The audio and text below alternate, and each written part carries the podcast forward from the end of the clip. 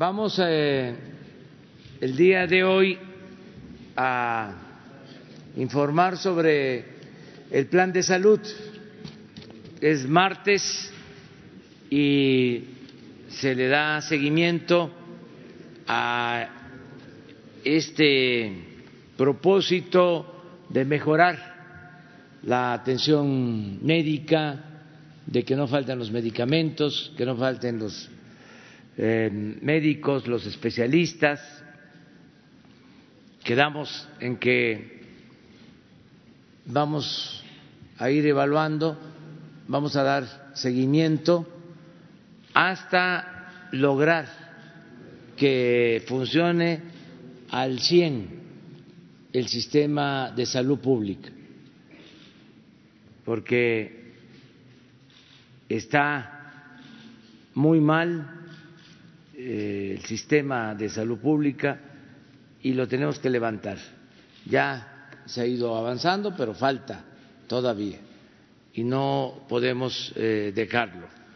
También eh, vamos a transmitir un video que es importante de los cuarteles que se están construyendo de la Guardia Nacional nos acompaña aquí el general Luis Crescencio Sandoval, por si hace falta explicar algo, y también el general comandante de la Guardia Nacional, eh, Luis Rodríguez Bucio. Eh, estos son los dos temas y luego abrimos para preguntas y respuestas. Entonces vamos eh, con el doctor Hugo para ver cómo se ha avanzado en materia de salud. Gracias, presidente. Muy buenos días, secretarios. Buenos días, directores, compañeros. Muy buenos días tengan todas y todos ustedes. Hoy es martes del pulso de la salud. Y como dice el presidente, vamos a compartirles algunos de los avances de la semana en dos elementos, las eh, atribuciones o las funciones eh, fundamentales del Instituto de Salud para el Bienestar y algunos logros institucionales específicos que revelan el trabajo continuo que se hace particularmente en las instituciones de seguridad social para el alcance de las poblaciones no aseguradas también. Tenemos el programa de médicos del bienestar, este, como hemos explicado en otras ocasiones, pero lo retomo, eh, es un programa que está encaminado a integrar más de 40 eh, mil eh, personas, eh, médicas, médicos, enfermeras, psicólogas, psicólogos, odontólogos, que integrarán los equipos de salud para el bienestar. Lo que interesa aquí es tener personal especializado y general de salud en poblaciones que han estado largamente abandonadas y por lo tanto se ha tenido que acudir a una nueva fase de reclutamiento para garantizar que estas poblaciones tengan a los especialistas. Estamos abriendo algunas convocatorias específicas, esto lo coordina el doctor Alejandro Esbarch, y las convocatorias específicas de hoy son en Amatán, Chiapas, Mestitlán, Hidalgo y Fresnillo, Zacatecas, y es eh, personal que será integrado a las unidades de salud, principalmente en comunidades rurales. Tenemos un pequeño videíto, si nos lo pueden pasar, por favor, que revela el espíritu de este programa. Ahorita comento sobre él. Somos los médicos del bienestar, personas comprometidas y con altos valores de ética médica, capaces de llevar salud a las comunidades más marginadas del país y escuchar la historia de cada persona como si fuese la primera vez. Vamos a garantizar el derecho a la salud gratuita de todas las personas sin seguridad social en todos los lugares y en el Instituto de Salud para el Bienestar necesitamos de tu sensibilidad, vocación y humanismo. Esto es más que un simple trabajo. Es una oportunidad de servir. Es la sonrisa de los niños, el alivio de muchas familias, la construcción de un país sano y de una sociedad feliz. Si tienes título y cédula de medicina, enfermería o alguna especialidad, regístrate en www.gov.mx diagonal Insabi. La convocatoria está abierta. Como se puede ver, este es un eh, grupo de personal de salud, personal médico, que está orientado a un propósito de las comunidades que han sido largamente abandonadas. Por más de 30 años, el modelo de desarrollo del personal médico ha estado orientado a privilegiar la especialidad, la atención en zonas urbanas, en centros eh, hospitalarios, que obviamente también es importante, pero se dejó sin eh, capacidad de resolución en las comunidades rurales y tenemos una carencia importante que ahora estamos empeñados en cubrir. De la misma manera, eh, en la reconversión que estamos haciendo del viejo modelo de financiamiento de la salud, ahora para el modelo de salud para el bienestar, estamos reorientando al personal son más de 7.500 personas, hombres y mujeres, que tenían funciones básicamente administrativas, principalmente de afiliación en el antiguo régimen de salud. Y ahora los estamos eh, reorientando, desde luego son bienvenidas y bienvenidos para las funciones sustantivas, en particular de la prevención, y están en un proceso de entrenamiento para hacer actividades de prevención y promoción de la salud. Tenemos ya 1.100 personas formadas de estos 7.500 y se integrarán a los equipos de promoción de la salud en los estados estas 7.500 personas. Posteriormente tenemos el plan de infraestructura, como hemos comentado también eh, en múltiples ocasiones, recibimos múltiples obras abandonadas, 307 hospitales y otros centros de salud de mediano tamaño que quedaron simplemente abandonadas y quedaron estancadas. En la siguiente diapositiva vemos lo que quedó suspendido, las obras suspendidas en 2018 y son con las que arrancamos, 42 hospitales, 107 centros de salud, y eh, ahora, en 2019, eh, trabajamos en 18 hospitales y 54 centros de salud que fueron eh, terminados. aquí hemos ido anunciando los que entraron en operación, también que estaban prácticamente listos, pero les faltaba personal, como el de Tecash o el de Mazatlán, y los iremos comentando conforme entren en operación. Durante 2020 tenemos también la construcción, remodelación o ampliación de 50 hospitales y 56 centros de salud. Pueden ver en el mapa las 24 entidades federativas, de modo que queremos ir cubriendo todos los rincones del país para que tengan estas capacidades, aprovechando lo que quedó interrumpido y lo que requiere una inversión específica para echarlos a andar. Nos parece que sería un total despropósito, teniendo carencia, no aprovechar infraestructura que quedó en desuso o sencillamente que no entró en operación. En las instituciones de seguridad social eh, también tenemos el IMSS Bienestar, es este programa específico que tiene 40 años de existencia, destinado a población no asegurada, a pesar de que lo administra el Instituto Mexicano del Seguro Social y tiene un programa de jornadas médico-quirúrgicas. Lo que interesa aquí es que personal quirúrgico, médicos, médicas, cirujanas especializadas en los distintos campos, eh, como la urología, la cirugía eh, de ortopedia, o la ginecología y la oncología, que son de las especialidades con mayor carencia en la periferia eh, de las eh, zonas urbanas o en las zonas rurales, pueda ser atendida. Entonces se lleva al personal especializado en forma intensiva, particularmente durante los fines de semana, trabaja para atender a todo este rezago de atención. Y esto, el IMSS Bienestar nos permite llegar más rápidamente a estos rincones del país, en lo que se va desarrollando capacidad instalada a través de la coordinación del Instituto de Salud para el Bienestar. Otra muy buena noticia, el maestro Zoe Robledo nos había comentado hace algunas semanas de este proceso muy novedoso y muy eh, robusto de contratación de los titulares y las titulares de las oficinas de representación institucional en los estados. Esto para el IMSS en su régimen general, su régimen ordinario. Este fue un proceso sumamente transparente, orientado para privilegiar el mérito, la lealtad institucional, la capacidad, en contraposición de lo que históricamente era asignaciones eh, discrecionales que hacían los titulares del Instituto Mexicano del Seguro Social. Aquí una convocatoria muy eh, bien organizada, muy robusta, y se seleccionaron mitad hombres, mitad mujeres de este grupo de 35 titulares y ya fueron instalados precisamente en esta semana. El maestro Robledo y su equipo estuvieron recorriendo todo el país, dejando ya instalados a estos nuevos eh, líderes del Seguro Social en los estados.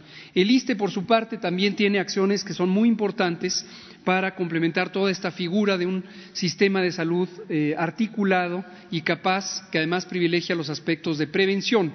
Eh, durante todo 2019, el ISTE echó a andar este programa que se llama Ecos para el Bienestar, en donde incorporando personal voluntario, eh, trabajadores de salud, líderes comunitarios, docentes, jubilados, etcétera, se ha orientado a hacer prevención, una actividad que el ISTE hacía, pero no de manera muy extensiva. Y lo está continuando ahorita durante 2020. Un aspecto adicional, el ISTE, dado que es una institución para los trabajadores al servicio del Estado, eh, hemos articulado conjuntamente con la Secretaría de Salud un programa de prevención para las oficinas públicas. Vamos a empezar próximamente, la siguiente semana, en la Secretaría de Economía. Es un programa de eh, promoción de la salud, cambios de hábitos para tener hábitos saludables y lo iremos extendiendo a las distintas eh, dependencias de la Administración Pública Federal y luego en coordinación con la Administración Pública Estatal para los trabajadores al servicio del Estado. La siguiente es el informe eh, breve de la más reciente visita que hizo el secretario de Salud con la secretaria de la Función Pública y el comisionado coordinador de los institutos. Esto forma parte de un programa ya de supervisiones eh, que comentamos desde la semana pasada. En este caso tocó la oportunidad al Hospital Juárez de México. Se verificó que las cosas están marchando bien, que hay suficiencia de medicamentos eh, esenciales en el hospital no obstante, hay un programa de auditorías para todas las eh, instalaciones federales de salud en el tercer nivel de atención y esto estará a cargo de la Secretaría de Función Pública con la eh, doctora Irmerendira Sandoval, con quien tenemos una coordinación muy estrecha y muy eh, vigorosa. el hospital tiene, eso hay que dejarlo claro, y así lo verán para los 23 eh, institutos y hospitales federales que atienden pacientes tienen contratos plurianuales eh, sobre farmacia especializada. Ahí se ven las fechas eh, de vigencia hasta el 31 de diciembre de 2020. No obstante, este hospital federal ha logrado mantener el abastecimiento, lo cual es una revelación importante para nosotros, dado que otros hospitales con farmacias subrogadas habían tenido problemas de desabasto. No es el caso del Hospital Juárez de México. Muchas gracias, presidente.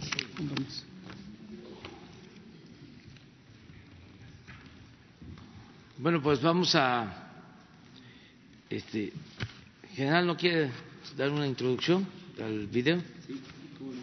Sobre lo de la guardia. Sí, presidente.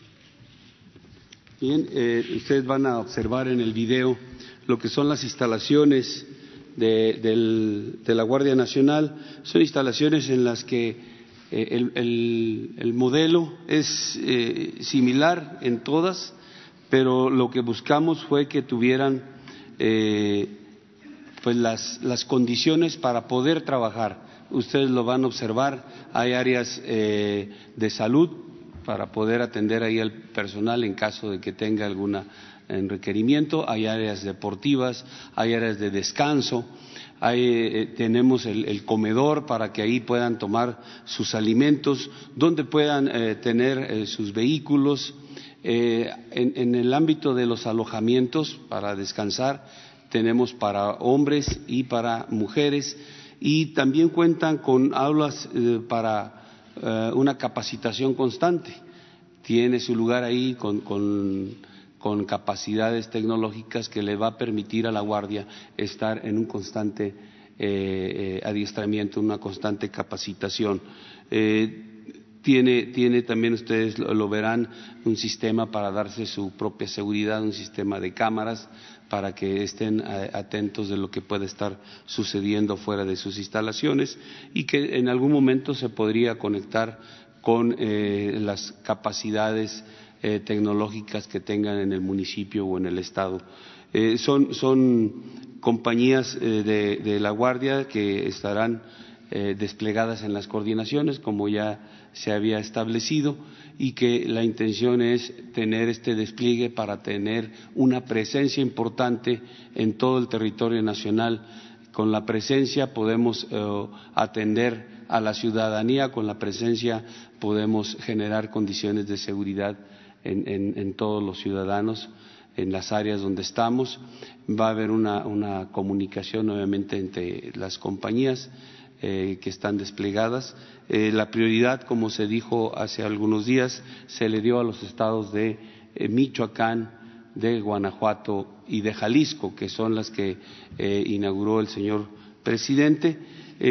para este año se, se proyectaron 81 tenemos 69 concluidas, 12 en proceso. Eh, este retraso que tuvimos fue porque eh, no se tuvieron a, tiempo los, los terrenos que, que necesitábamos.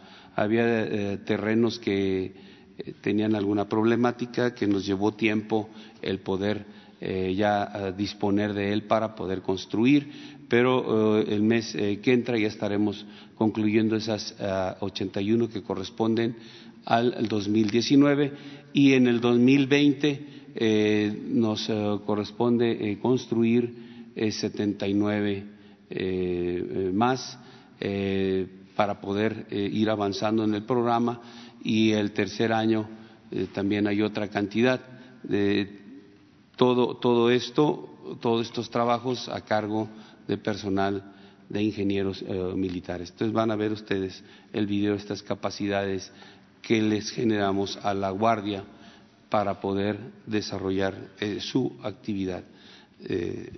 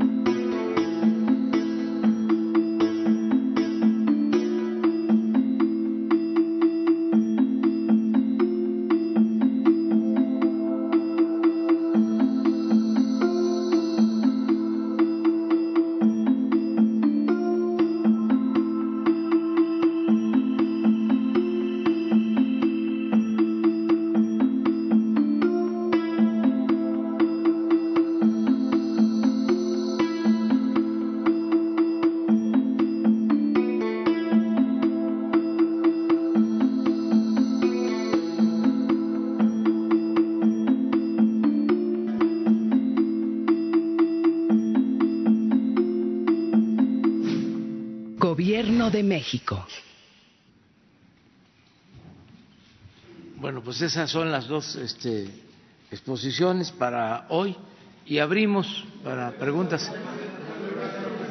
A ver. Buenos días, presidente. Si me permite una pregunta para el general secretario de la Defensa. Eh, no sé si se la. Sí. Gracias. Eh, secretario, el día de ayer este, tres mujeres se acercaron al programa de contrapeso digital. Bueno, primero me presento, discúlpeme, Ramón Flores, este, corresponsal de, del, periódico Contrapeso Digital, y nos enseñaron documentos este, general donde les decían que en el Hospital Central Militar no tenían el medicamento para la enfermedad de la diabetes, el cual es la insulina. Solo preguntarle, señor secretario, si usted tiene conocimiento de este tema y si nos podría dar más adelante un informe más detallado de este tema, por favor, porque pues son tres son tres mujeres que este que son afiliadas de, de militares y pues me están diciendo que no tenían ese medicamento, nada más saber si las, están engañando porque nos enseñaron un documento donde ellas fueron a comprar el medicamento a, la, este, a, una farmacia y se gastaron cinco mil pesos. Nada más a ver si tiene usted conocimiento de este tema, señor secretario. Con permiso, señor.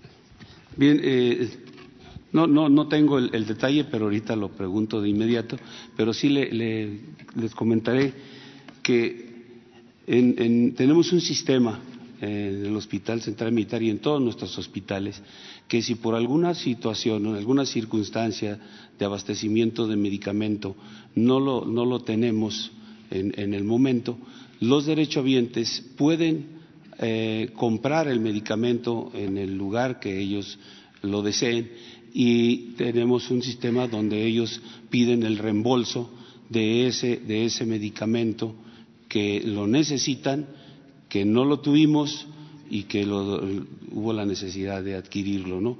De, esta manera cubrimos oh, la, pues la, necesidad imperante de que tenga un medicamento la persona que, lo requiera. ¿no? Eh, no, no, sobre el detalle no lo sé, pero si me da una oportunidad ahorita le, le, giramos la instrucción ahí para que nos den la, la información si en realidad tenemos eh, algún desabasto en cuestiones de medicamentos sobre diabetes en el Hospital Central Militar. Muchas gracias. Este, presidente, em, mi segunda pregunta sería, presidente, en días pasados Arturo Nale García, que es el magistrado presidente del Tribunal Superior de Justicia del Estado de Zacatecas, desmintió a las autoridades del gobierno estatal que habían señalado que una jueza había tardado tres semanas en autorizar el traslado de una detenida ingresada a la cárcel distrital de Calera donde fue violada por un custodio. El pasado jueves la Fiscalía y la Secretaría, perdón, la Secretaría de Seguridad Pública estatales informaron que el 21 de agosto del 2018 la mujer cuya identidad se reserva fue detenida y remitida a la cárcel distrital de Calera, donde permaneció hasta el 14 de septiembre, fecha en la que concluyó la audiencia pública oral en la que la juez ordenó su traslado al penal femenil de Cieneguillas. Durante ese tiempo la mujer sufrió abuso sexual de un custodio. Presidente, el secretario de Seguridad de Zacatecas indicó también que el ataque no fue una violación sexual en sí, sino una violación equiparada, pues la penetración fue con los dedos y no con el miembro viril del agresor. Mi pregunta, presidente, es si este secretario de Seguridad Pública, con estas declaraciones, se le podría enviar con los colectivos en defensa de las mujeres para que tome un taller o capacitación y pueda saber que con estas declaraciones se está revictimizando y violentando a la interna, porque pues ahora resulta que las violaciones son de diferentes estatus, ¿no? Entonces, la verdad es que es muy triste este caso y me gustaría saber su opinión, señor presidente. Sí, pues eh, se debe de investigar y castigar al responsable y pues aplicar la ley y también este, la formación que tú propones en la instancia correspondiente, quienes se hacen cargo de atender estos asuntos, ¿no?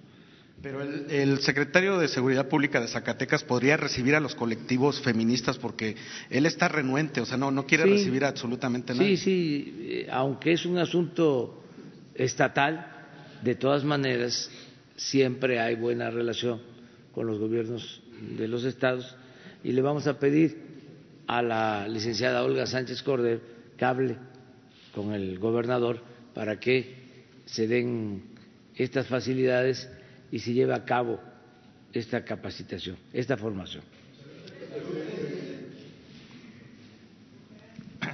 Sí, señor presidente, buenos días. Jaime Hernández del periódico digital Bajo Palabra. En seguimiento al programa de adicciones y contra la inseguridad y violencia, en donde usted subraya la importancia del bienestar del alma para evitar la desintegración familiar y buscar la felicidad. La pregunta es si usted considera que la salud emocional pase a ser un eje transversal en las políticas públicas como la equidad de género, la austeridad y la anticorrupción, dado que la salud emocional es clave para sustentar la integración familiar. Sí, es importante. Eh, tenemos eh, que mejorar las condiciones de vida, las condiciones de trabajo y siempre insisto en que no solo es ver lo material, no es eh, conformarnos con lograr que haya crecimiento económico, que haya empleos, incluso que se tengan los satisfactores básicos, el derecho a la salud, el derecho a la educación. Hace falta también, voy a estarlo repitiendo, fortalecer valores culturales, morales, espirituales. Es muy importante la unidad en las familias. Afecta mucho la desintegración familiar. La familia es la institución de seguridad social, seguridad social en el sentido amplio, es eh, la familia, repito, la principal institución de seguridad social en nuestro país. Y eh, los afectos, y la atención a todos los miembros de la familia resulta algo fundamental. Eh, y desde luego el que se puedan atender todas eh, estas necesidades. No solo de pan vive el hombre. Y yo voy a seguir eh, planteando es que son enfoques distintos. Yo a veces este, entiendo quienes ven efectos y no las causas. Por eso hablo de que se ve el árbol y no el bosque. No es eh, ver un asunto aislado, hay que ver ¿Qué origina el problema? Si se establece un régimen de saqueo en nuestro país, como sucedió, una política de pillaje que se mantiene 36 años, más que el porfiriato, pues tienen que producirse efectos totalmente em, nocivos. Si no pasó a mayores, aún este, eh, en la decadencia, por los valores de nuestro pueblo, de nuestras familias, porque no se pudo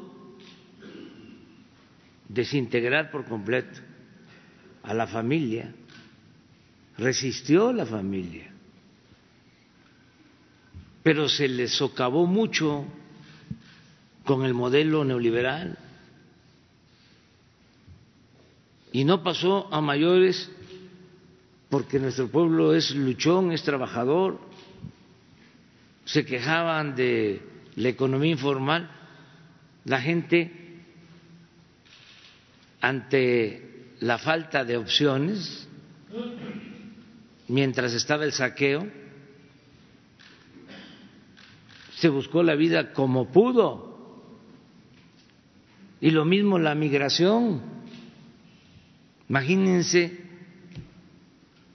si no hubiesen salido millones de mexicanos a buscarse la vida, ¿qué hubiese pasado en México? Se hubiese agravado aún más, hubiese habido un estallido social, político. Estaba a punto de eh, explotar el país si hubiesen continuado con la misma política de saqueo, de corrupción. Entonces, ¿qué estamos haciendo? Cambiando, transformando, enfrentando el principal problema, la corrupción. Estoy absolutamente convencido que eso es lo que ha dado al traste con todo. Eso produjo la monstruosa desigualdad económica y social que hay en nuestro país, en donde una minoría lo tiene todo y la mayoría carece hasta de lo más indispensable. Eso produjo la inseguridad y la violencia. Entonces, estamos atendiendo las causas. Claro, eh, quienes apoyaron el régimen de corrupción, de injusticias, de privilegios, ahora están inconformes, no les gusta. Estaba yo leyendo un editorial del periódico El País de España cuestionándonos. ¿Y por qué no dijeron nada cuando las empresas españolas eran las favoritas y con el apoyo de los gobiernos obtenían jugosísimas ganancias.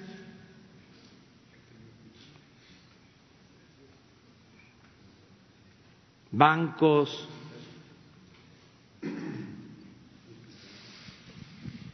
Iberdrola, que hasta se llevó a un expresidente de consejero.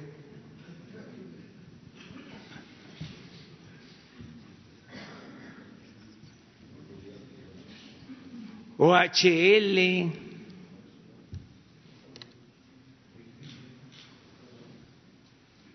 Repsol. ¿Cuándo en el país se hizo un cuestionamiento sobre el comportamiento inmoral de estas empresas?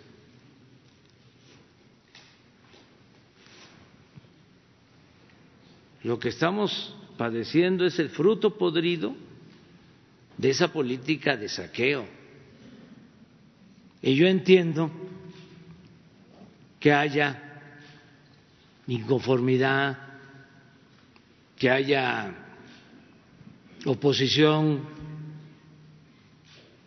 y vamos nosotros siempre a respetar el derecho a disentir y desde luego el sagrado derecho a la manifestación,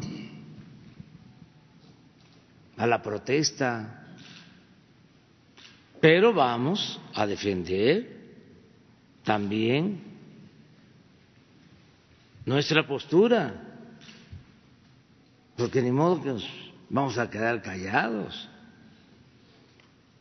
Y ofrecemos disculpas por anticipados pero va a continuar el proceso de transformación. Imagínense que este cambiemos, que modifiquemos nuestro plan,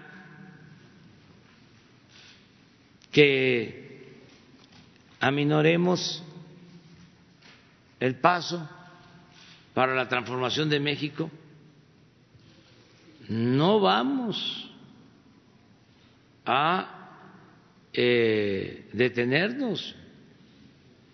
vamos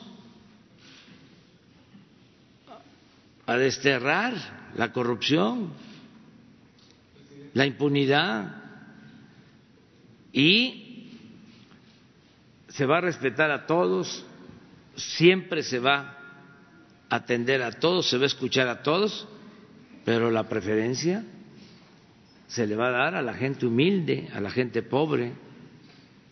Por el bien de todos, primero los pobres. Entonces, lo que tú planteas es eh, válido, hay que atender las causas. Sí, hay un plan con ese propósito. Eh, yo espero que pronto, bueno, el, doctor Hugo puede adelantar algo sobre esto, pero estamos insistiendo mucho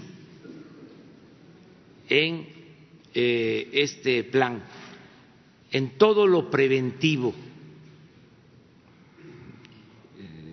Se está eh, dándole mucha importancia a lo preventivo. ¿No puedes, doctor, explicar? Pásale. Gracias, presidente.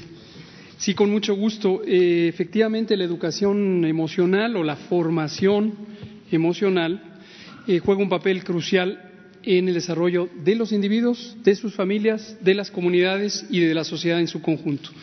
Para esto hay extensa evidencia científica que ha sido tomada en cuenta eh, y menciono dos elementos o dos espacios eh, programáticos en donde lo estamos trabajando.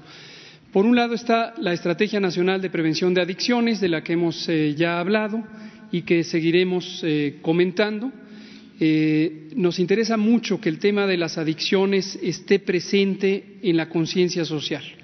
Este problema de adicciones eh, empezó desde hace desde los años 80, como ya lo habíamos relatado, en donde México se transformó de ser un país de tránsito del tráfico de estupefacientes a ser un país ya propiamente de consumo, se expandió eh, exponencialmente durante los años 90 y en los años, en la última década, eh, proliferó con cambios incluso en los patrones de consumo hacia las drogas de más alto impacto que hoy están teniendo un efecto muy devastador sobre todos los ámbitos de la vida, la seguridad pública, la violencia doméstica, la violencia de género, eh, obviamente la descomposición social y la pérdida de oportunidades también en la juventud. Entonces, eh, relato lo que también ya hemos explicado, pero seguiremos diciendo, la Estrategia Nacional de Prevención de Adicciones está centrada en cuatro pilares fundamentales. Una es recuperar el espacio público. Los fenómenos criminales eh, tienen marginada completamente a la población y entonces no hay espacios donde tener eh, recreación, integración social, vinculación significativa. Esta vinculación es no solamente platicar o conversar, sino finalmente está en un aspecto de conexión emocional entre eh, las personas, entre distintas generaciones, lo cual es fundamental. Entonces estamos recuperando el espacio público, no solamente con cambios en de la calidad de la infraestructura física. Aquí en la Ciudad de México hay ejemplos notables del trabajo que está haciendo la doctora Sheinbaum en recuperar realmente el espacio público en parques, en jardines, en deportivos, en la vía pública, etcétera. Eso nos permite poder convocar la vinculación social. Hay otros elementos, eh, la recuperación del espacio público a través de la cultura, del deporte, etcétera.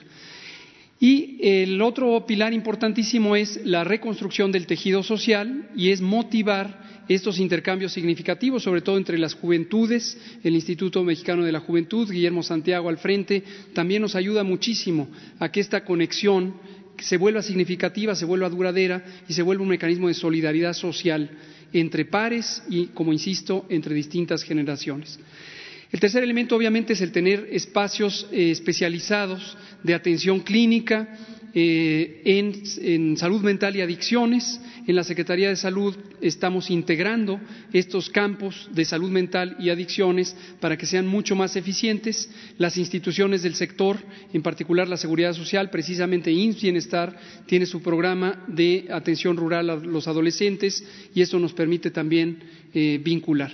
Y el cuarto elemento eh, que es muy importante es este de la conciencia pública. Estamos revisando ahorita lo que se hizo Conjuntos por la Paz y su componente de eh, difusión y de invitación al diálogo, porque queremos reposicionar durante 2020 para que continuamente todas y todas las personas estén conscientes que ese es un problema a atender y a resolver. Y en términos de desarrollo emocional, también tenemos, con la reforma al artículo tercero constitucional, a la Secretaría de Educación Pública se le eh, estableció el mandato de coordinar la Estrategia Nacional de eh, Primera Infancia.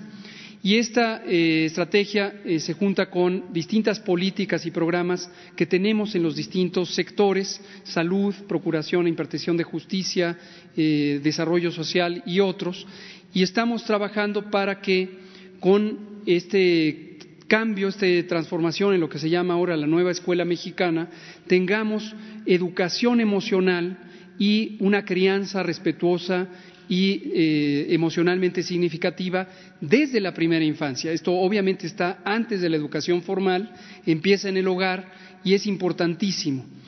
Eh, eh, hay evidencia científica de que el desarrollo cerebral de los seres humanos está fomentado cuando hay una crianza significativa. Parece casi, para quien no está familiarizado con el neurodesarrollo y las neurociencias, casi un fenómeno mágico, pero es impresionante. La anatomía del cerebro y el funcionamiento del cerebro se fomentan muy positivamente cuando hay un trato cariñoso, respetuoso, desde la primera infancia. Obviamente la lactancia materna también es uno de los componentes eh, embebidos en esto. Entonces, como se puede ver, y retomando lo que decía el presidente, todo lo vemos de manera integral, no se puede aislar. No puede haber programas que sean simplemente parches o, chispas en el espacio. Tenemos que vincularlo todo para que sea aprovechado y tenga a lo largo del curso de vida este fenómeno de construcción de la sociedad a partir de los individuos, las familias, las comunidades.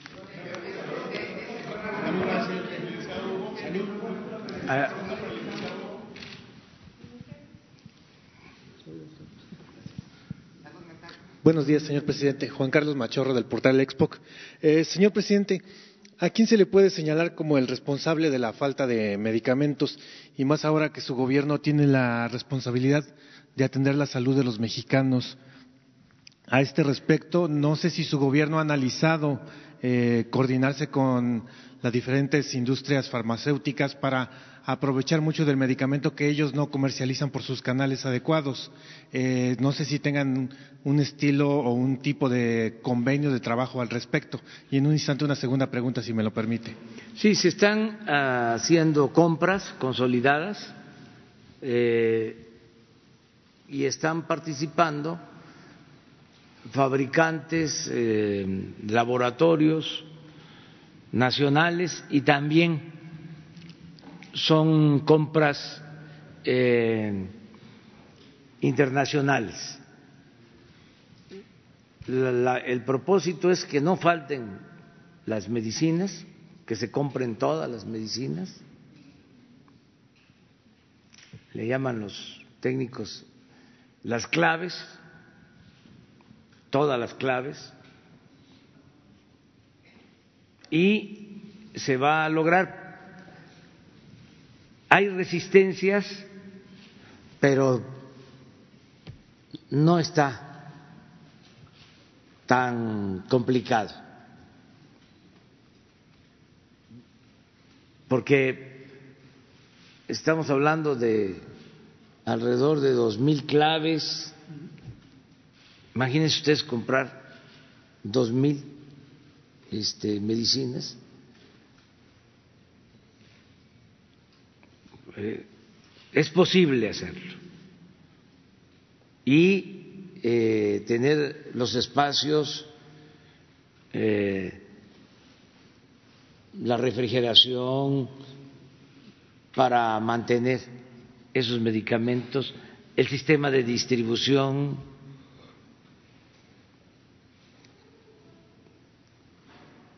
No se hacía porque se veía como un negocio.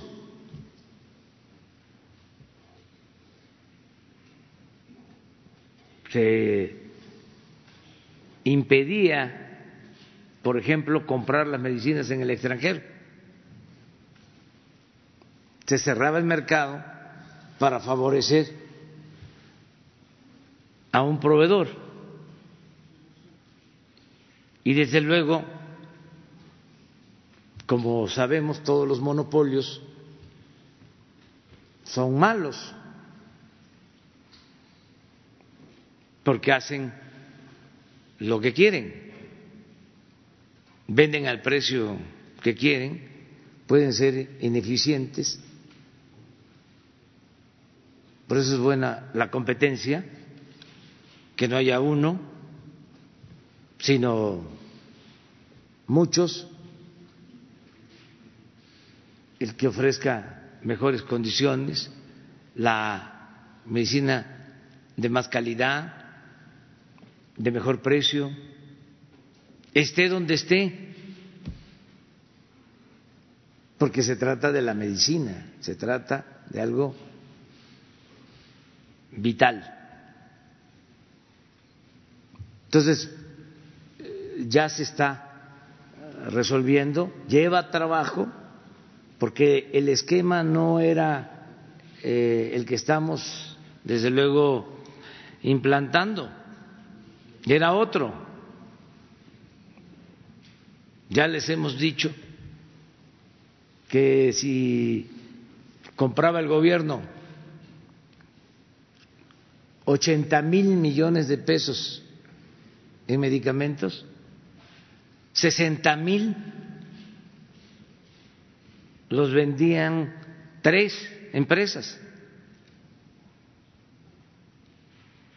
así como lo están escuchando.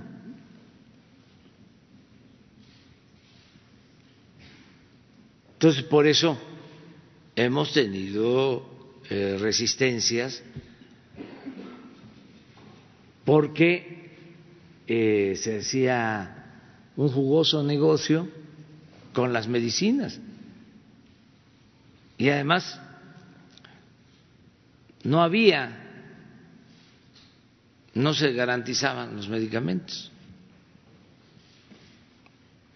Te robaban el dinero, pues, de las medicinas. Entonces ahora estamos resolviendo. Por eso, estas reuniones de los martes, para informar esto que se le pidió al general, este, informar sobre el, hospital militar, eh, que ya se respondió y se tiene que eh, revisar a fondo, hacer la vida pública cada vez más pública, no ocultar nada. Sí, eh, si me permite, eh, ¿su gobierno tiene algunas acciones o tiene planeado llevar a cabo acciones a futuro con organizaciones ciudadanas o con la iniciativa privada por medio de sus fundaciones y actuar o permitirles que trabajen en conjunto con su administración en el tema de feminicidios? Gracias. Sí, nosotros estamos este, trabajando y desde luego todo el que quiera ayudar para enfrentar los problemas sociales, ayudar en eh, enfrentar eh, problemas de violencia, feminicidio, todo. Estamos en la mejor disposición de trabajar de manera conjunta. El enfoque que estamos eh, imprimiéndole a todos los problemas sociales, repito, es atender las causas, es ir al fondo. eh, es bienestar y fortalecimiento de valores, evitar la desintegración de las familias. La familia es fundamental, a lo mejor en otros países no tanto,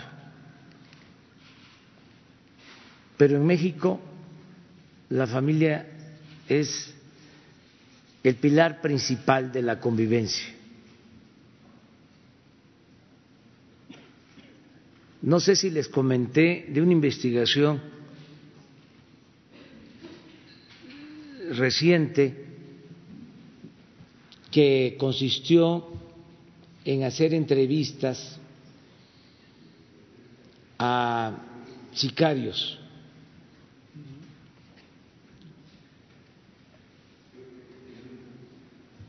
es un buen trabajo de investigación porque no hay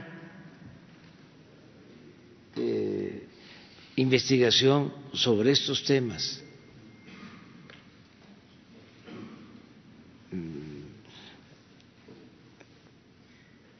El periodo neoliberal borró todo, o sea, las ciencias sociales, bueno, quitaron el civismo, la filosofía, querían desaparecer la historia y predominó eh, lo material. Y esto mm, influyó en las ciencias sociales, Hablábamos la vez pasada que el tema de la corrupción no se trataba, no se trató durante el periodo neoliberal. Era un tema vedado.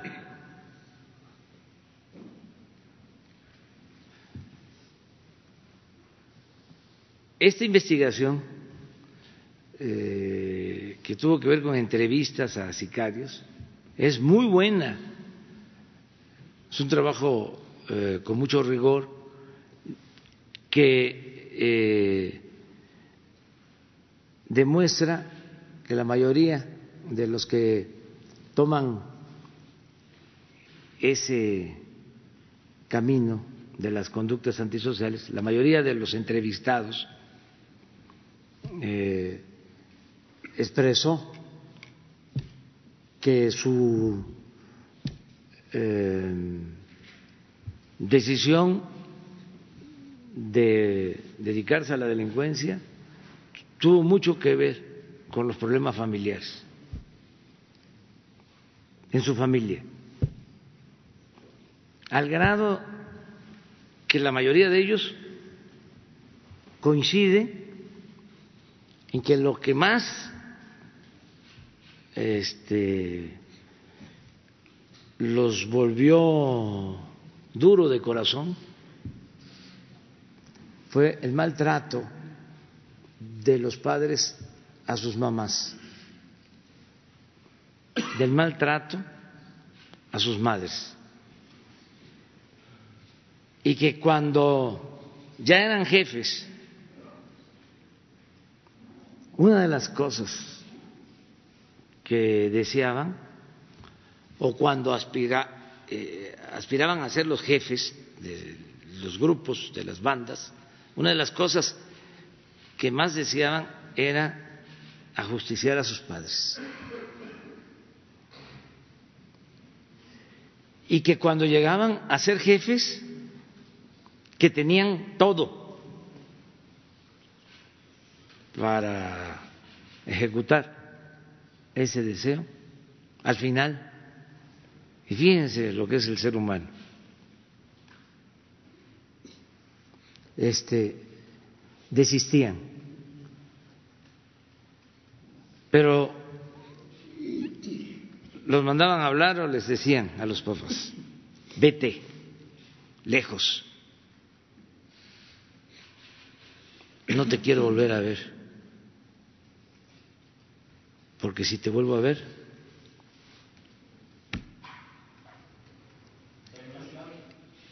Eso es lo que tenemos que atender. Las causas. ¿Qué hicieron estos gobernantes? Simuladores. Se ponían enfrente de la televisión a decir, no me va a temblar la mano, la ley es la ley. ¿Se acuerdan?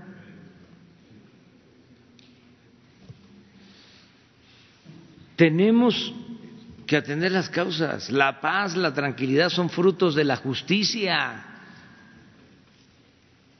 Claro que es importante que haya vigilancia, que se profesionalice a la policía, que se cuente con el apoyo como ahora del ejército, de la marina. Todo eso es necesario, pero lo más importante es lograr una sociedad mejor. Eso es lo más importante, es lo más eficaz, lo más humano. Entonces no vamos a cambiar, tenemos que seguir en eso. Claro, lleva tiempo, imagínense, después de 36 años de una política individualista, egoísta que le dio la espalda a la gente, pues como lo decía ayer, no es nada más una crisis, es una decadencia, fue un proceso de degradación progresivo,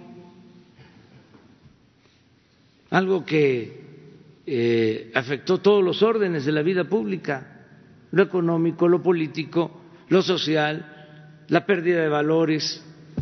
¿Cómo enfrentar eso? Con una transformación. No hay más. Un cambio radical, arrancar de raíz al régimen corrupto. Y no hay que tenerle miedo a la palabra radical, viene de raíz, radicales de raíz, y es arrancar de raíz.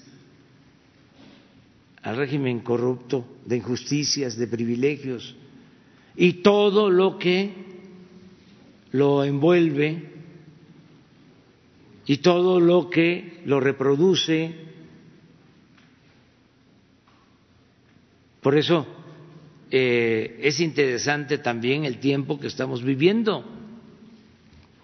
Es todo un replanteamiento, son reacomodos, son concepciones nuevas, es un cambio de régimen. Muy bien. Salud.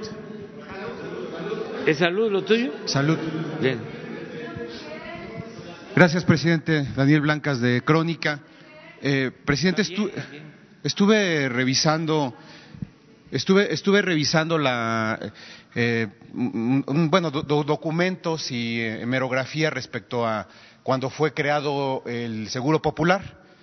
Eh, lo que decían los eh, los que lo estaban impulsando el doctor el, perdón el doctor Frank y otros y ellos aducían para digamos este sobre las bondades de este programa que habría eh, por parte de los empresarios eh, inversión en cobertura donde no había servicios médicos. Ese era uno de sus principales eh, argumentos para decir que el seguro popular pues era lo máximo en ese, en ese sentido. Estuvimos revisando cuál fue la inversión de los empresarios en este campo, en servicios médicos, y usted debe saber cuál es el resultado. Fue nulo fue nula la inversión de los empresarios en, servicios médicos, principalmente en las zonas del centro y del sur del país. Eh, yo creo que aquí usted tiene una gran oportunidad, presidente. Eh, se reunió hace unos días con los empresarios para tocar un avión, perdón, para tocar un tema relacionado con, con el avión. Y yo le pregunto si este gobierno cometerá el mismo error que cometieron los gobiernos anteriores de permitir eh, esta simulación por parte de, los empresarios. Eh, ah, recuerde que usted que está pendiente el acuerdo de infraestructura en salud no se nos ha presentado, se nos dijo que en enero, luego que en febrero y al parecer eh, todavía no va a presentarse.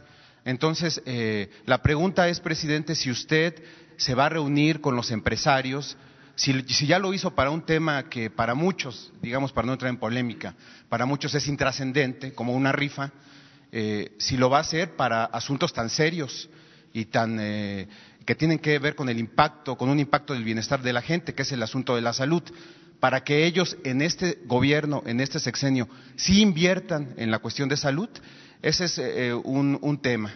Eh, eh, también estuve revisando la constitución o lo que tenemos de material disponible de la constitución del INSABI y eh, nos dimos cuenta que prácticamente el INSABI es, un cascarón sin patrimonio, no tiene patrimonio, no tiene infraestructura.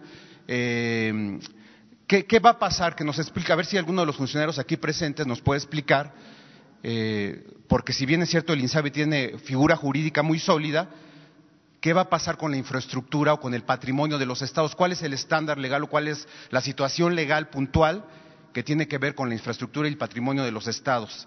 Eh, partiendo de que el INSABI pues prácticamente no tiene nada. Esos eh, son los temas de salud. Tengo un tema adicional, eh, presidente, que de una vez se lo planteo, que tiene que ver con aduanas. estuve recientemente con el director de aduanas eh, me presentó eh, pues un adelanto de lo que es un eh, proyecto modernizador de las aduanas, de las 49 aduanas del país. pues el, documento está ahí, se llama Acuerdo de Modernización, o más bien Proyecto de Modernización de Aduanas 2020-2024, pero está parado, presidente. Está parado porque se requiere dinero para, impulsarlo, para echarlo a andar. y, no, no está claro si su gobierno eh, así como hubo un aumento del 15% en lo que es eh, el dinero o el presupuesto para los programas sociales, si también hay el dinero suficiente para impulsar estos proyectos en temas tan eh, trascendentales como el de aduanas, donde hay tanta corrupción.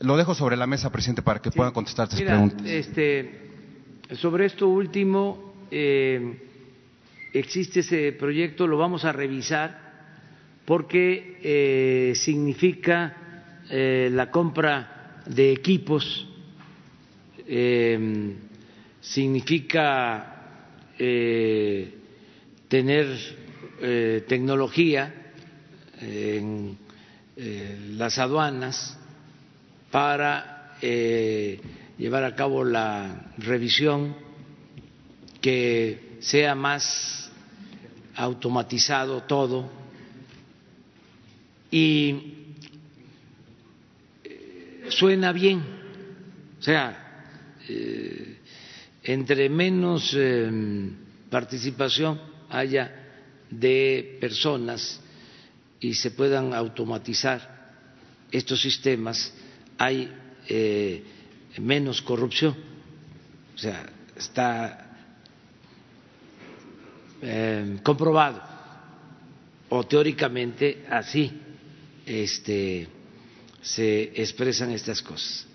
Sin embargo, hay una mala experiencia también en que todo eh, se quiso resolver comprando equipos, cámaras, sistemas de cómputo, eh, y se invirtió muchísimo, mejor dicho, se gastó en eh, este tipo de eh, tecnología, que quedó inservible, porque el propósito era eh, comprar el equipo. Hay muchos proveedores, muchos interesados en vender equipos hasta políticos vendían equipos de estos, ¿no? Y otros. Entonces, una de las decisiones que tomamos desde el principio fue no comprar equipos. Eh, de cómputo, estos equipos, equipos este, eh, de vigilancia, hasta no tener claridad sobre su utilidad. Nada más piensen en educación. Acuérdense de los pizarrones electrónicos. Acuérdense de los sistemas de cómputo en las escuelas. Todo eso quedó tirado.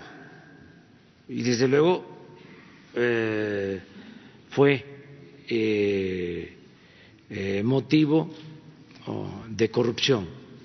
Entonces, estamos viendo eso.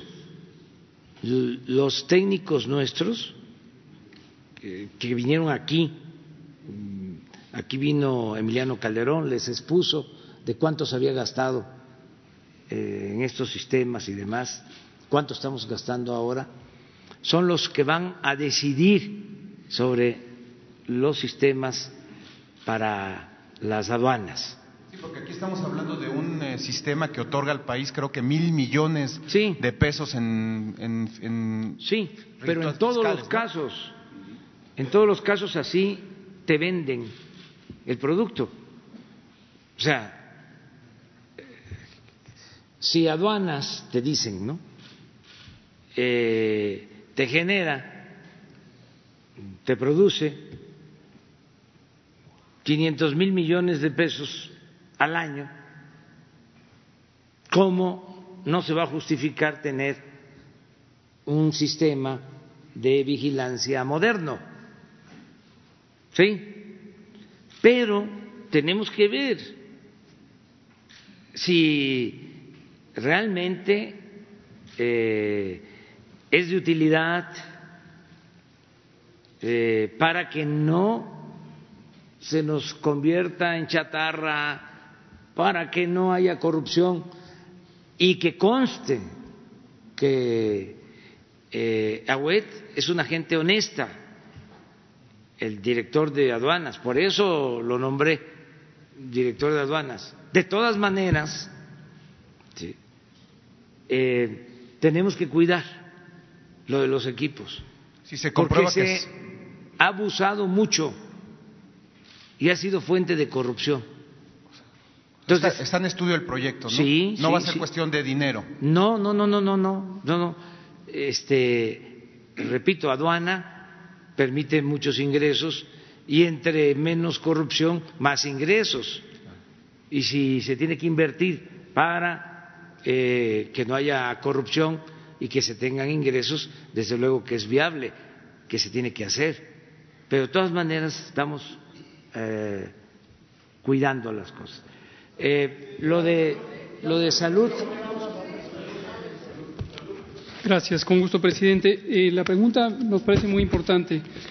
si el presidente nos permite, la siguiente semana podríamos traer un pequeño animación gráfica para ilustrar y dar a entender a la población qué es el Instituto de Salud para el Bienestar, qué papel juega en este momento y hacia dónde va a llegar. Porque hemos percibido que existe esta inquietud de decir eh, el Instituto de Salud para el Bienestar es simplemente un cascarón, como usted lo dijo.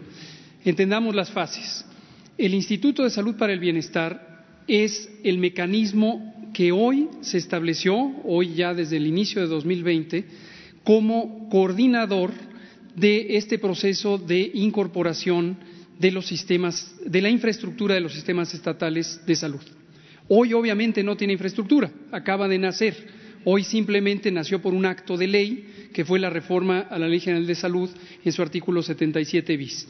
Desapareció el régimen de protección social en salud, que era un mecanismo de pago de los servicios de salud, y nació un sistema de salud para el bienestar en el elemento uno es el Instituto de Salud para el Bienestar.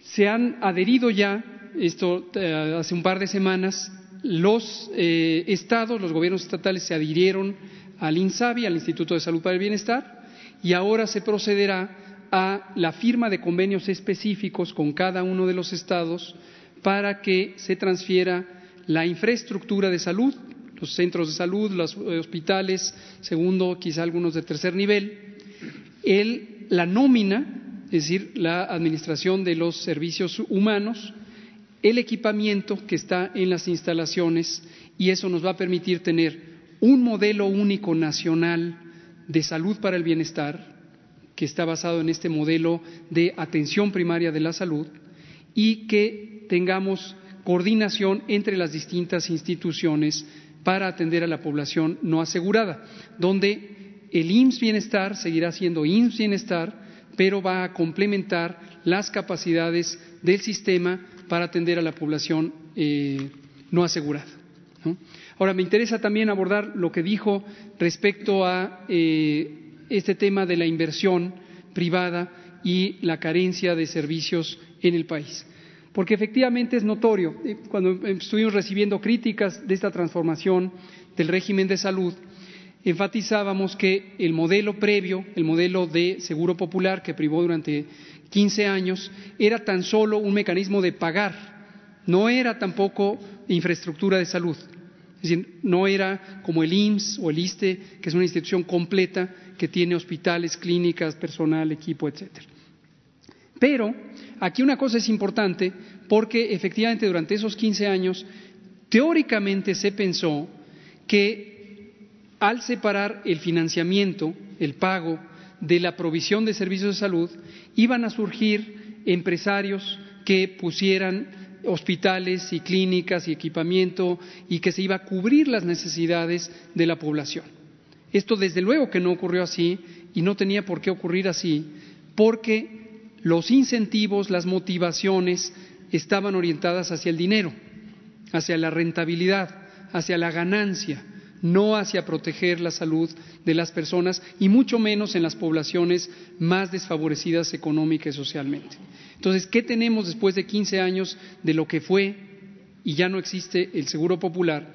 Lo que tenemos es que proliferaron una cosa que se le llama servicios integrales, que son distintas eh, aventuras comerciales en donde se dan servicios, en su mayoría no esenciales, de intermediarios que concentran, hacen compras, por ejemplo, de servicios como la hemodiálisis, compran máquinas de hemodiálisis, las ponen al servicio del sistema de salud, las rentan a un sobreprecio impresionante y el sistema lo que hace es pagar. Es decir, el gobierno, el dinero público que es de todas y todos nosotros que pagamos impuestos, se va a pagar a pequeños grupos empresariales que, usando distintas maniobras, en varios casos eh, de corrupción, se enriquecieron con servicios que no resolvieron la capacidad del sistema, no llegaron a las poblaciones más desfavorecidas. Por eso es un giro de 180 grados. Y ahora estamos pensando en salud para el bienestar y estamos pensando en que la prioridad indiscutible es el derecho constitucional y humano de protección de la salud, para que sea real, no sea nomás referencial de simulación o de pagos. Entonces, eh, toda la infraestructura, perdón, toda la infraestructura o el patrimonio de los estados pasará a formar parte de la federación. Es correcto. Eh, una vez culminado este proceso de adhesión, que del que estuvimos hablando en las últimas dos semanas, ahora cada estado eh, pasará a hacer convenios específicos con el Instituto de Salud para el Bienestar para traspasarle su patrimonio, sus instalaciones, la nómina, eh, los eh, equipos, etcétera, y entonces al final esto nos va a permitir integrar un solo servicio nacional de salud para el bienestar. Yo, solamente le preguntaría lo de eh, al presidente lo de los empresarios, presidente, si usted está abierto a negociar o a platicar con los empresarios para que haya esta inversión. Pero lo que aquí comentó el doctor Hugo es cierto, es un asunto que tiene que ver con los negocios y al servidor público solo le deben de interesar los negocios públicos. Eh, ¿Qué pasa si eh, se apuesta a un modelo económico privatizador en todo, que eso fue lo que hicieron. Pues eh, eh, se da el servicio al que tiene para pagar el servicio. Eh, por eso tenemos Internet solo donde hay más ingresos en el 25% del territorio. En el 75% no hay internet porque no es rentable. Es lo que sucedía cuando solo había energía eléctrica en las ciudades. Por eso fue la nacionalización de la industria eléctrica para electrificar a todos los pueblos, porque el concepto no es el de la renta. El Estado tiene que cumplir su función social y tiene que dar servicio. Eso es lo que no hacía eh, ni el gobierno ni eh, la política neoliberal, los bancos, el servicio bancario, lo mismo. ¿Dónde están los bancos? Pues donde está el dinero, donde están los clientes que tienen dinero. Pero resulta que hay millones de mexicanos en comunidades apartadas que también necesitan ese servicio. Y por eso se está eh, ampliando el Banco de Bienestar, las 2.700 sucursales del Banco del Bienestar. Eh, lo mismo el Internet para todos va a haber Internet en todos los pueblos. Eh, en el caso de la salud, igual, ni modo que va a ir este, un hospital privado a establecerse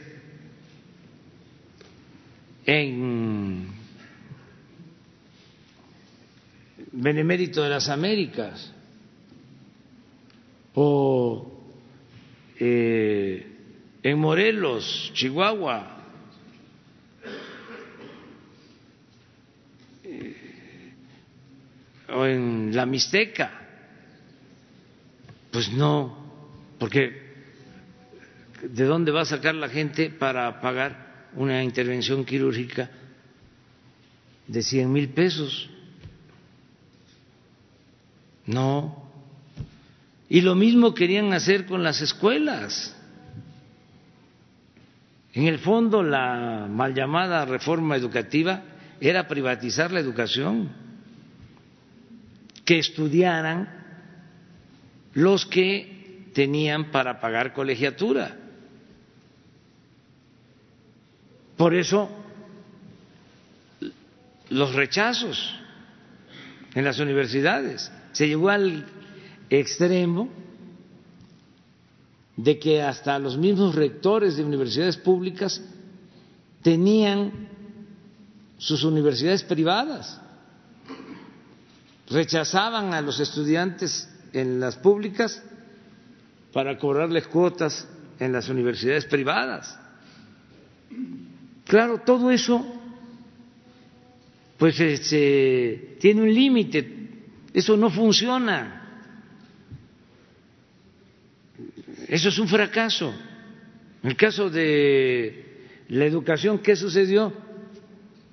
Pues eh, eh, dejaron de invertir en educación pública Es más, reformaron el artículo tercero con Cedillo para que el Estado no fuese responsable de garantizar la educación pública gratuita en todos los niveles de escolaridad.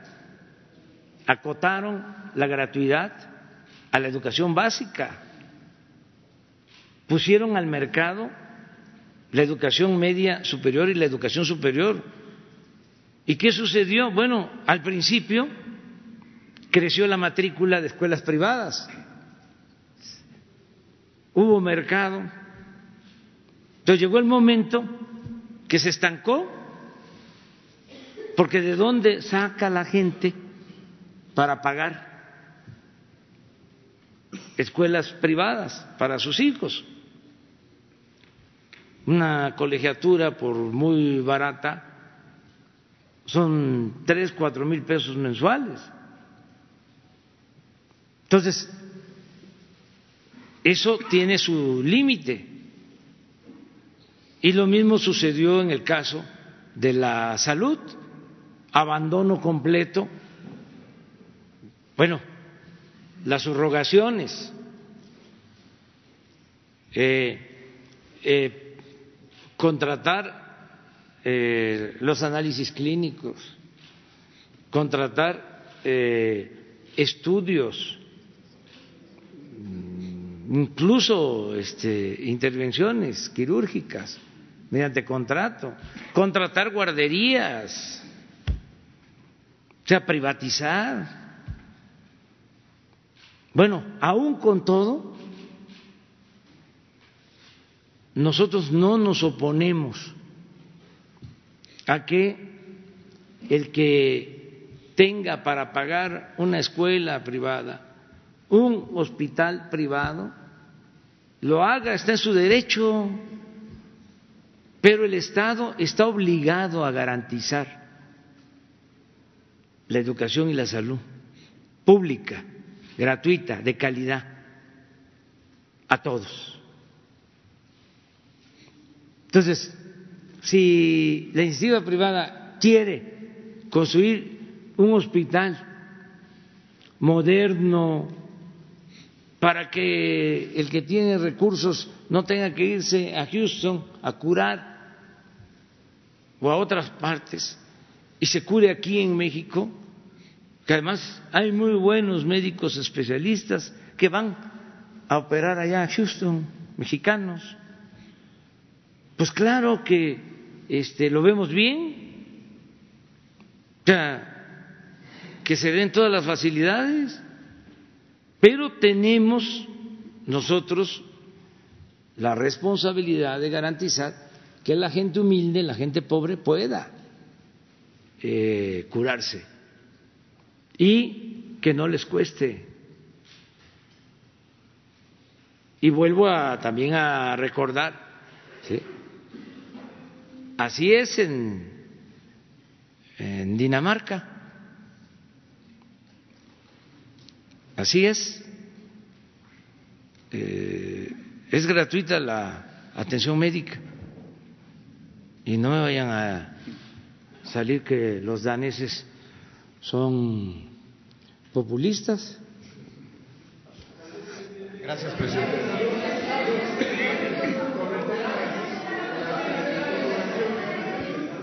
Compañera, compañera, compañera. A ver. Buen día, presidente Dalia Escobar, corresponsal de Atiempo.tv. Eh, pues precisamente el tema allá afuera, eh, corresponsal de Atiempo.tv, Dalila Escobar. Allá afuera hay eh, mujeres manifestándose de nuevo por este tema de los feminicidios. Eh, pareciera que no hay empatía con el asunto, no es un tema que se trate de usted o de los adversarios, no es un tema que se trate como de las críticas, se trata de mujeres que son asesinadas, que son violentadas en muchas ocasiones sí por sus parejas y bueno, pues en este sentido en muchas ocasiones y la razón es pues el simple hecho de ser mujer. ¿Por qué? Porque en algunas ocasiones acuden a los ministerios a denunciar a sus propias parejas, no les hacen caso, meses después son asesinadas. El caso de Fátima, bueno, pues es un caso injustificable. Ha habido una serie de omisiones por parte de las autoridades anteriormente y en la actualidad. Eh, se reportó a la menor desde el 11 de febrero.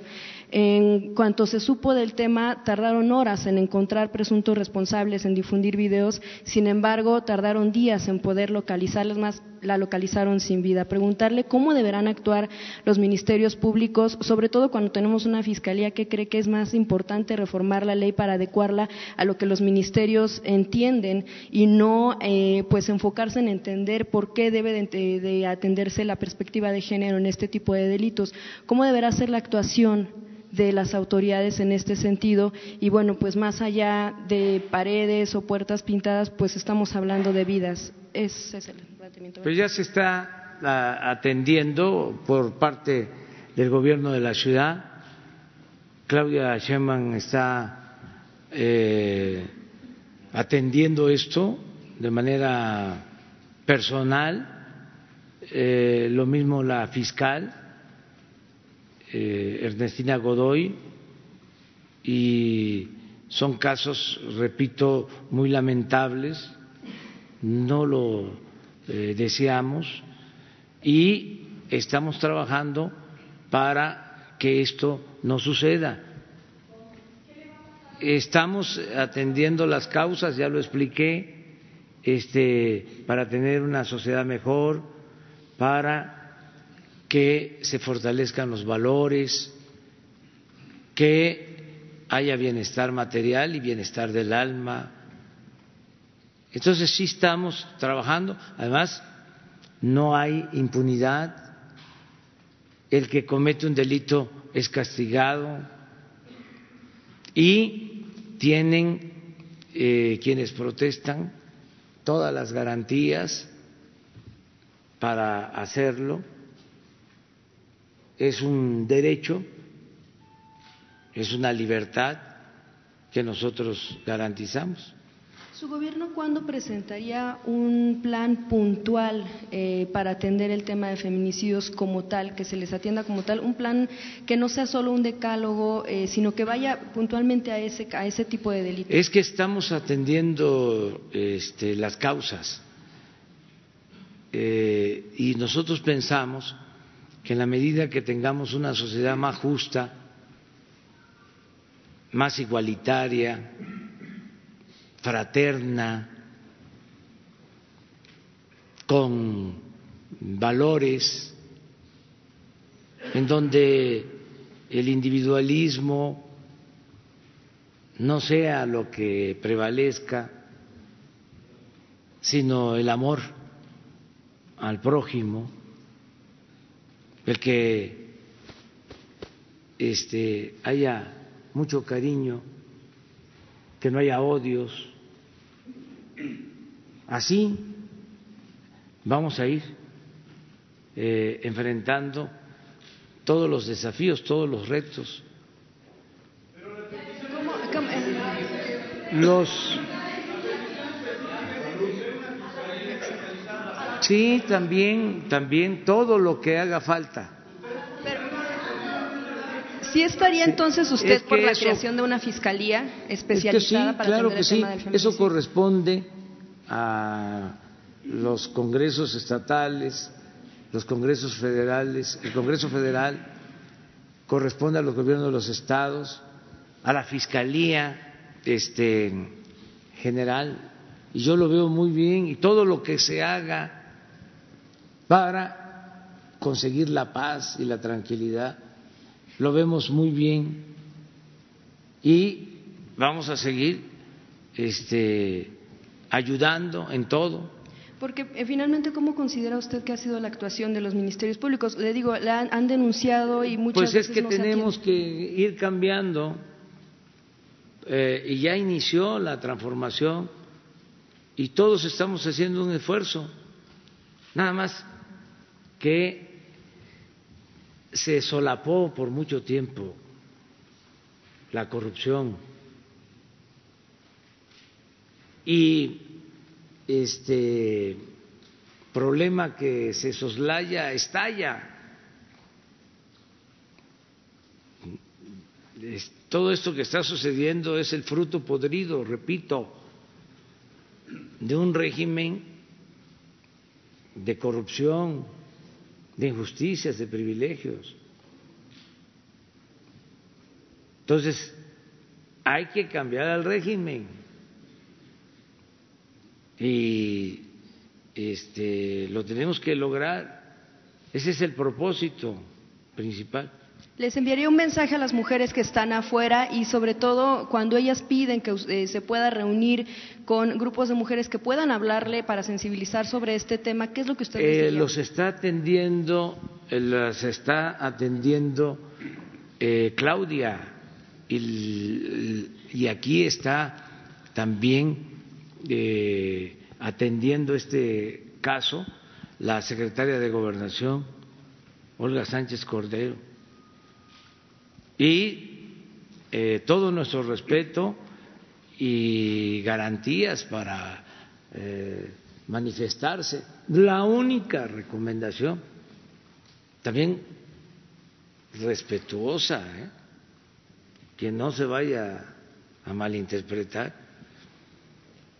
es que sean manifestaciones pacíficas es que ante, ante feminicidios, presidente, no podría haber eh, manifestaciones pacíficas cuando, no cuando sigue habiendo mujeres asesinadas. Es que sí, eh, yo entiendo que son cuestiones muy graves.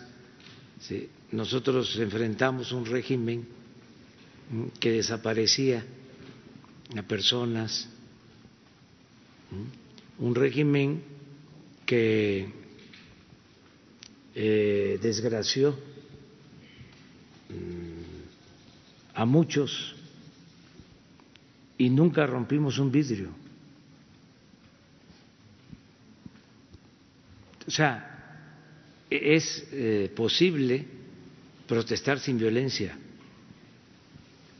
La no violencia es una opción.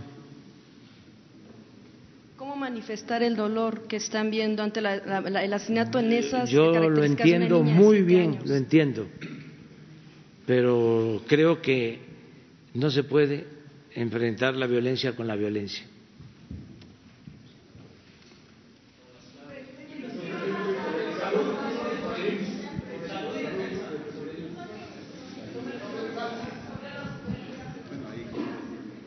Gracias, señor presidente, señores secretarios, subsecretarios, funcionarios. Brevemente, señor presidente, una mención. Eh, buscan mesa intersecretarial los trabajadores de Pemex, 80 mil. Usted les abrió el espacio, han venido avanzando. Quieren seguir en el diálogo, diálogo, diálogo, para que no se les parta la empresa. Ese es un comentario por lo que está aquí afuera. Eh, durante el gobierno de Felipe Calderón, eh, sucedieron situaciones desastrosas en el sector salud y una de ellas fue mencionada en este diálogo circular hace casi un año que tiene que ver con crímenes de lesa humanidad y tortura médica en el Instituto Nacional de Neurología y Neurocirugía. Guardo mi teléfono porque llevo 10 años investigando este tema. Eh, el doctor Julio Everardo Sotelo Morales era el director del Instituto Nacional de Neurología era neurólogo, es neurólogo, no es neurocirujano, y desarrolló una investigación patentada por él, que es un tubo que aquí lo exhibimos, que se implantó en el cerebro de niños, bebés y también de personas adultas. Estas prácticas se celebraron con cerca de 500 pacientes y la presión eh, de la Cámara de Diputados y de Senadores fue muy fuerte para tratar de establecer cuáles habían sido los criterios de investigación, los protocolos científicos, los bioéticos y si hubo o no carta de consentimiento o carta de información a las víctimas, porque son víctimas. Eh, el proceso fue llevado con una negligencia absoluta por parte del gobierno de Calderón y de Peña Nieto, y estamos hablando de una proporción mucho mayor eh, en cuanto a otros crímenes y delitos que han sucedido directamente dentro del instituto. El presidente de la República instruyó al eh, subsecretario Encinas para que se atendiera este tema y se le diera respuesta a la Comisión Interamericana de los Derechos Humanos. Había un tiempo de tres meses para dar respuesta y esto desgraciadamente se extendió. eh, la Comisión Interamericana de los Derechos Humanos vuelve a emitir una solicitud al Estado mexicano para que dé respuesta puntual a esta situación. De lo que estamos hablando no solamente es de esta crisis terrible en donde los pacientes no se pueden recostar de forma horizontal, viven torturados, parados. Y esto fue una situación desastrosa, casi genocida, por llamarlo de esa manera, crimen de lesa humanidad y tortura médica. Para no terminar este drama, eh, ustedes han sido testigos de todas las subrogaciones por 622 millones de pesos del instituto a la empresa Phoenix. Eh, montos de dos millones trescientos mil pesos para teléfonos celulares. No tienen jabón, es insostenible la presencia de Miguel Ángel Celis, quien salió en su defensa, la doctora Teresita Corona, que es miembro de un instituto médico importante, fue la subdirectora de enseñanza durante el periodo de Julio Everardo Sotelo Morales. Y ella era la encargada, naturalmente, de tratar con los médicos residentes quienes realizaron estas cirugías en ocho unidades neuroquirúrgicas en el país, ciudades como Aguascalientes. Eh, debido a la presión, eh, tuvo que soltar la sopa y, me tengo que expresar de esa manera, Celis, diciendo que fueron 477 pacientes.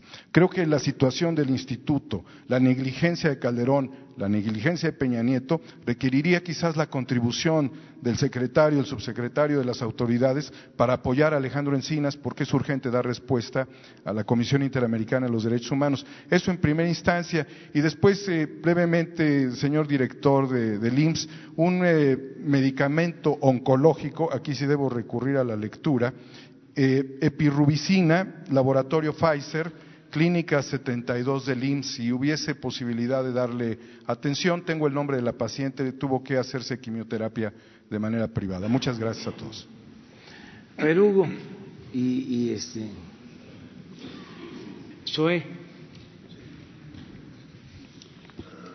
Con gusto, presidente. Gracias por el señalamiento. Eh, efectivamente, hace un año casi o un poquito menos, usted mismo trajo el modelo de la válvula y explicó esto de manera directa.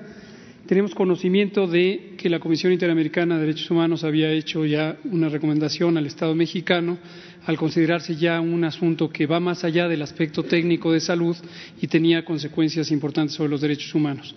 Eh, vamos a, retomar, eh, si, lo considera el presidente, eh, estoy seguro que él nos dará todo el respaldo para retomar sobre el expediente la recomendación más reciente y en anticipación de lo que sabemos va a ser próximamente una renovación o ratificación o un nuevo señalamiento por parte de la Comisión Interamericana, nos vamos a anticipar a responder lo que corresponde.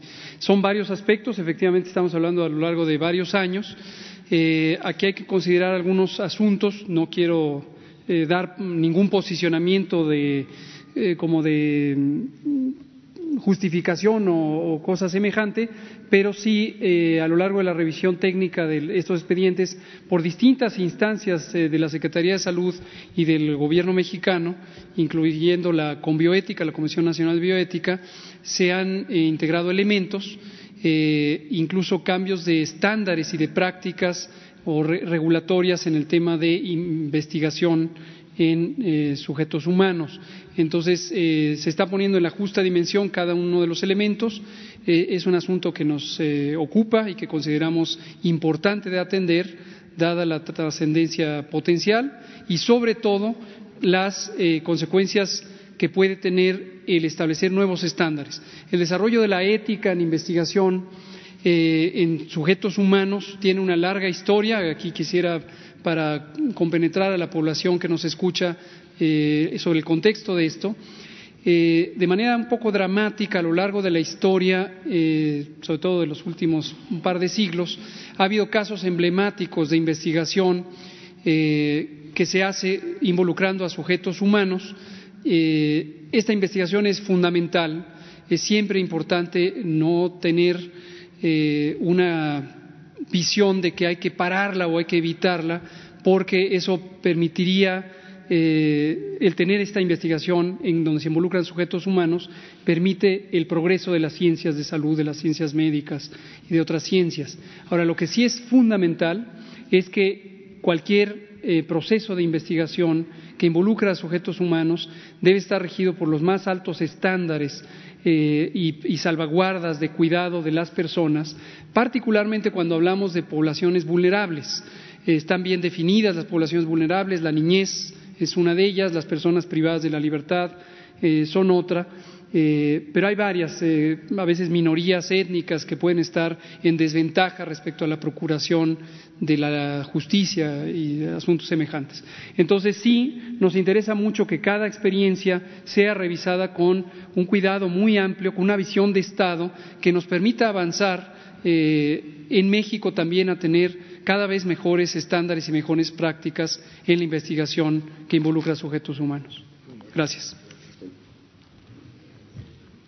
Muchas gracias. Con su permiso, señor presidente, eh, agradecerle la, pregunta porque, como lo hemos comentado aquí, la mejor forma en que eh, adquiere una eh, utilidad para las instituciones este tipo de cuestiones es justamente poderlas precisar poder hablar de un medicamento en específico, en un lugar en particular, porque eso nos permite centrar nuestra atención y, entonces ir eh, superando esta idea de un desabasto generalizado en todos los medicamentos y en todas las clínicas para todos los padecimientos, cosa que no es así. Eh, desde luego que eh, hoy mismo vamos a, revisar el, caso. Son, este, y si me lo permiten, es el tema de oncológicos y, particularmente en el seguro social es de unas de, grandes dimensiones. Son cerca de cinco mil niños en particular en el caso eh, de niños con cáncer, son cerca de cinco mil niños que cada año se van incorporando eh, y se les da algún tipo de tratamiento. Entonces, eh, con, ese, con esa precisión, pues en, un, en unos minutos más podemos dar una, una respuesta muy particular. Sí. Perdón, ¿cuál?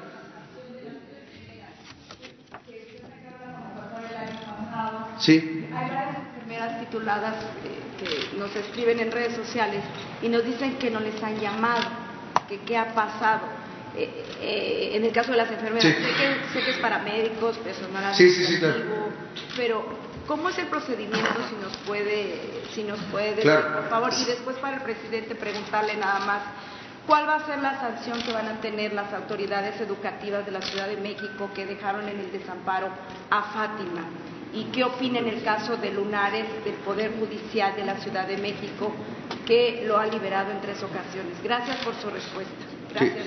Eh, en, el, en, el, caso de la convocatoria para nuevas plazas que se abrió el, el año pasado junto con el sindicato, primero destacar que antes no se hacía así digamos que había en cada una de, las, de los hospitales o en cada una de las eh, anteriores delegaciones, subdelegaciones, se iban buscando los perfiles cuando se abría alguna nueva plaza y no se hacía de manera abierta. ¿Qué es lo que hicimos eh, junto con el Sindicato Nacional de Trabajadores del Seguro Social? Primero, abrir la convocatoria por Internet. Entonces, cualquier persona que cubriera los perfiles, ya fuera de enfermería o personal médico, podía buscar si su especialidad o si sus eh, estudios, su, eh, eh, digamos que su desarrollo profesional era el que estábamos buscando y después buscarlo también por el lugar donde necesitábamos esa persona.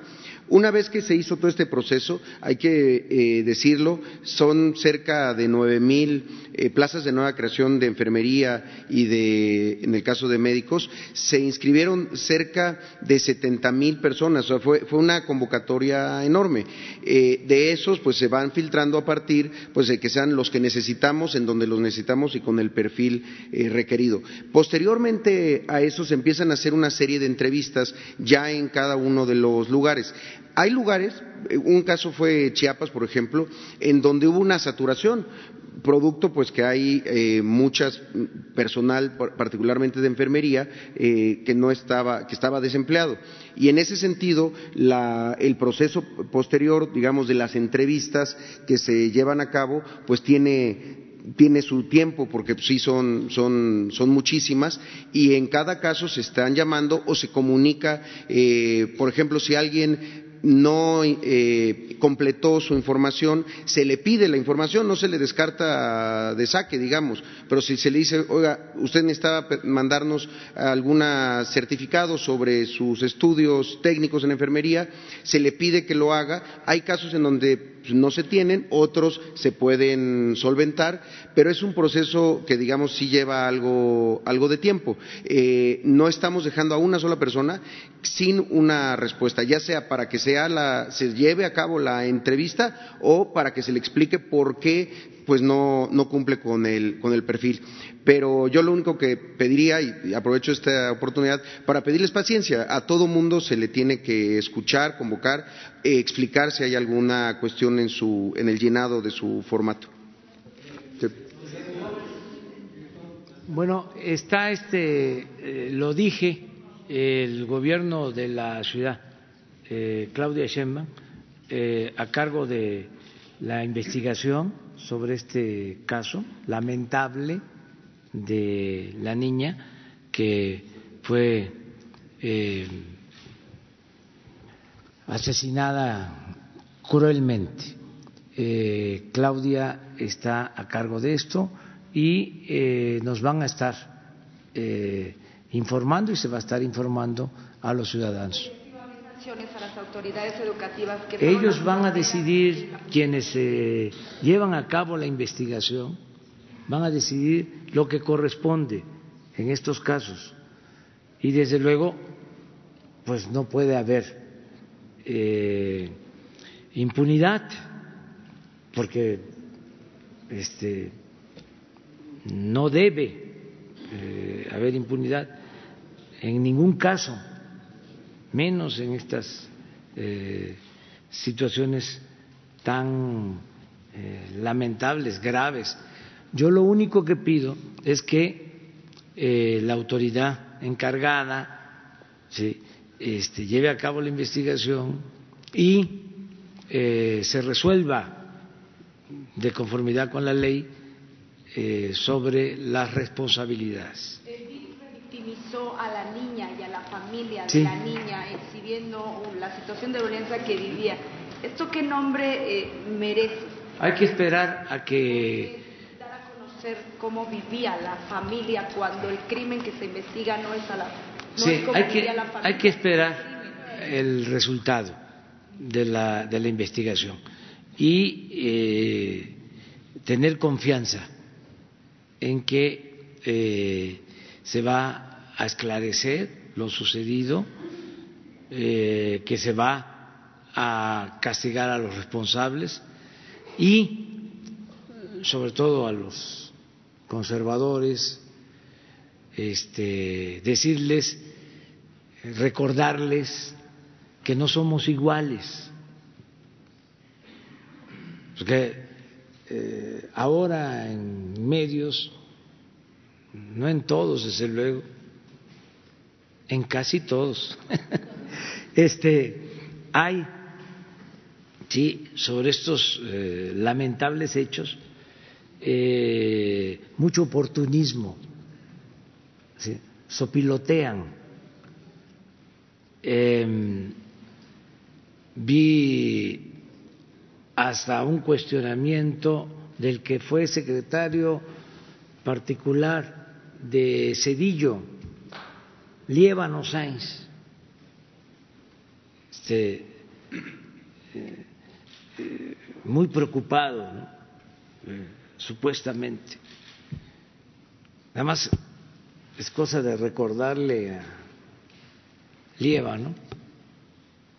Que cuando él estaba en la presidencia, se convirtieron las deudas privadas de unos cuantos en deuda pública.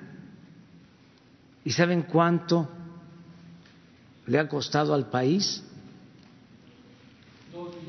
Dos billones de pesos. ¿Cuántos empleos? ¿Cuántas escuelas? ¿Cuántos hospitales? ¿Cuánto bienestar?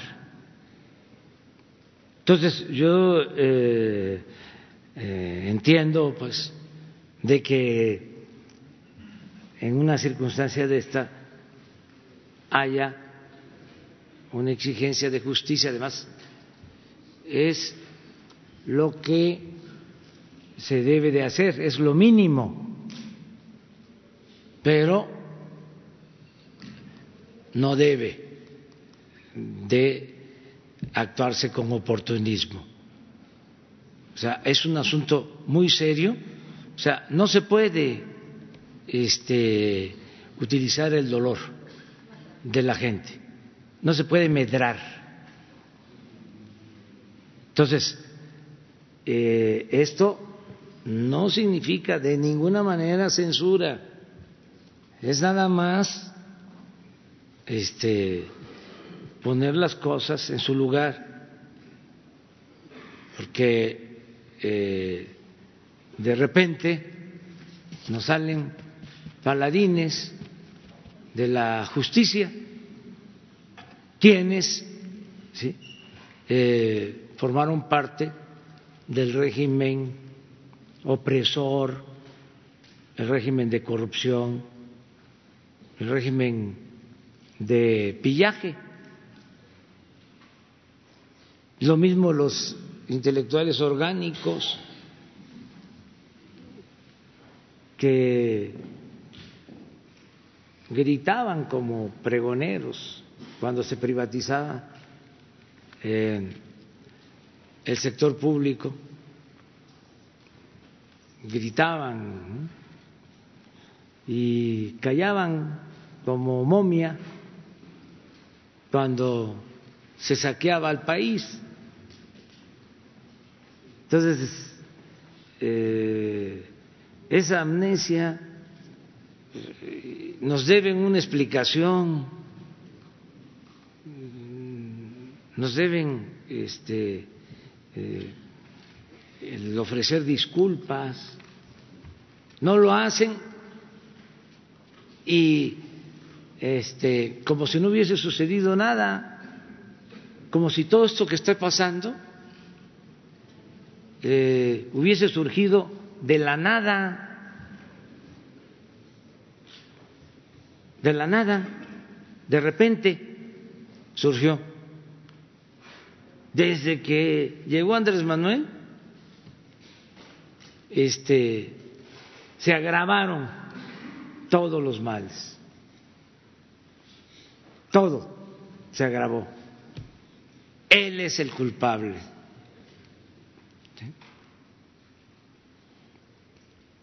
No estoy evadiendo mi responsabilidad quiero nada más que eh, seamos lo más eh, objetivos posible y que eh, actuemos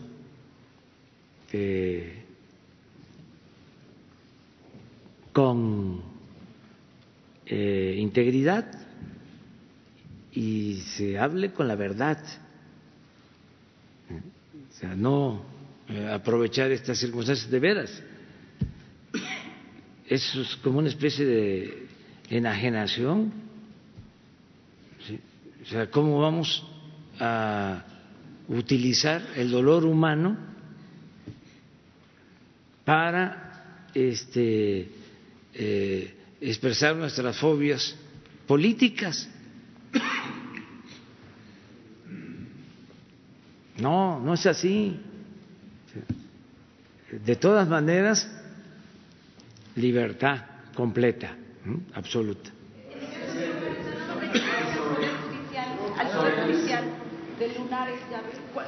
Pues es lo mismo, se está buscando que el Poder Judicial, ¿sí? Sí, local y, y federal en general, es un problema generalizado de eh, jueces, de magistrados, es eh, la pudrición que dejó el modelo neoliberal. Claro, pues sí, sí. Imagínense si estábamos en el lugar 136 de corrupción en el mundo. pasamos solo en 12 años del nivel 60 al 136. Pues ni modo que eso no iba a impactar.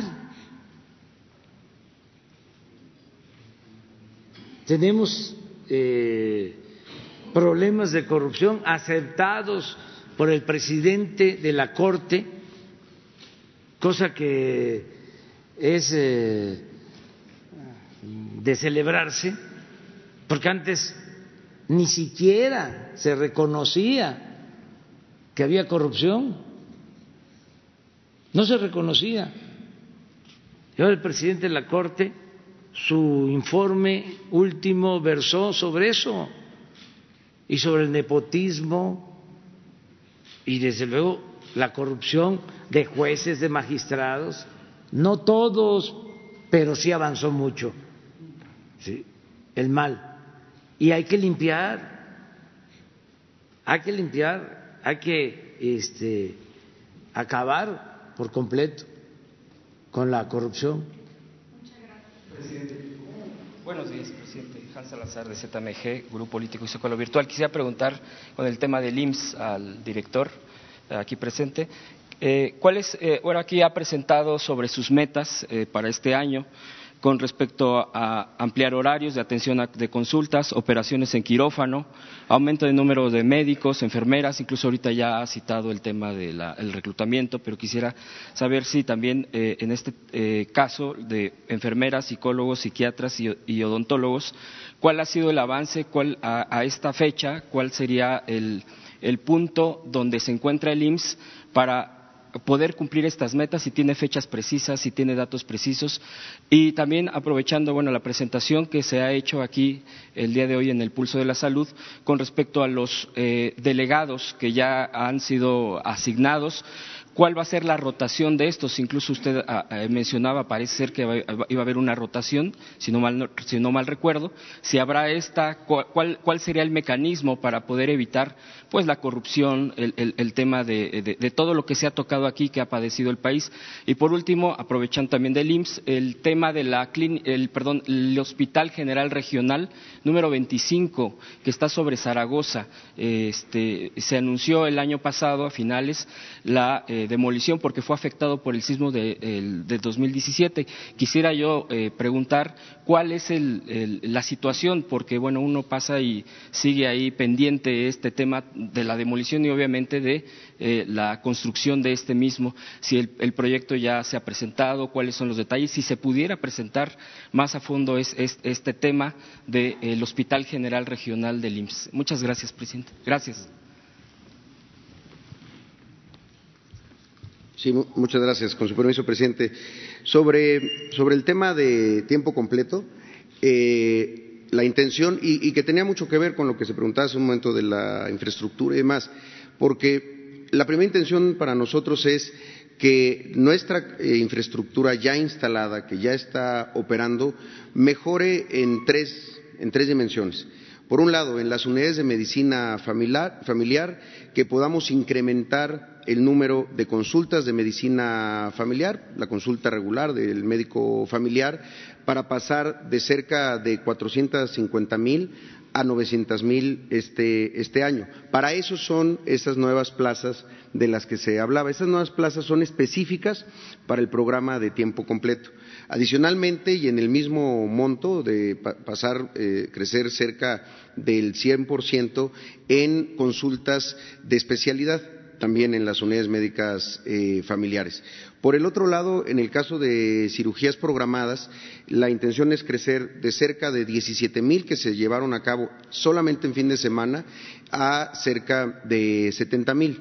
Eh, el programa ya está avanzando, ya está, eh, digamos, en, marcha. si hay que decirlo, es, un, es, por etapas, no es en todas las unidades de medicina familiar, ni es en no, absolutamente todos los hospitales de segundo nivel. Eh, si el presidente está de acuerdo, podríamos traer justo cómo vamos y cuál es el avance, porque ya empezó el, el programa de tiempo completo. Adicionalmente a eso, hay uno, una parte más, que es la admisión eh, continua, es decir, que en una unidad de medicina familiar se puedan atender durante las 24 horas urgencias eh, no quirúrgicas, urgencias que se pueden resolver en la unidad.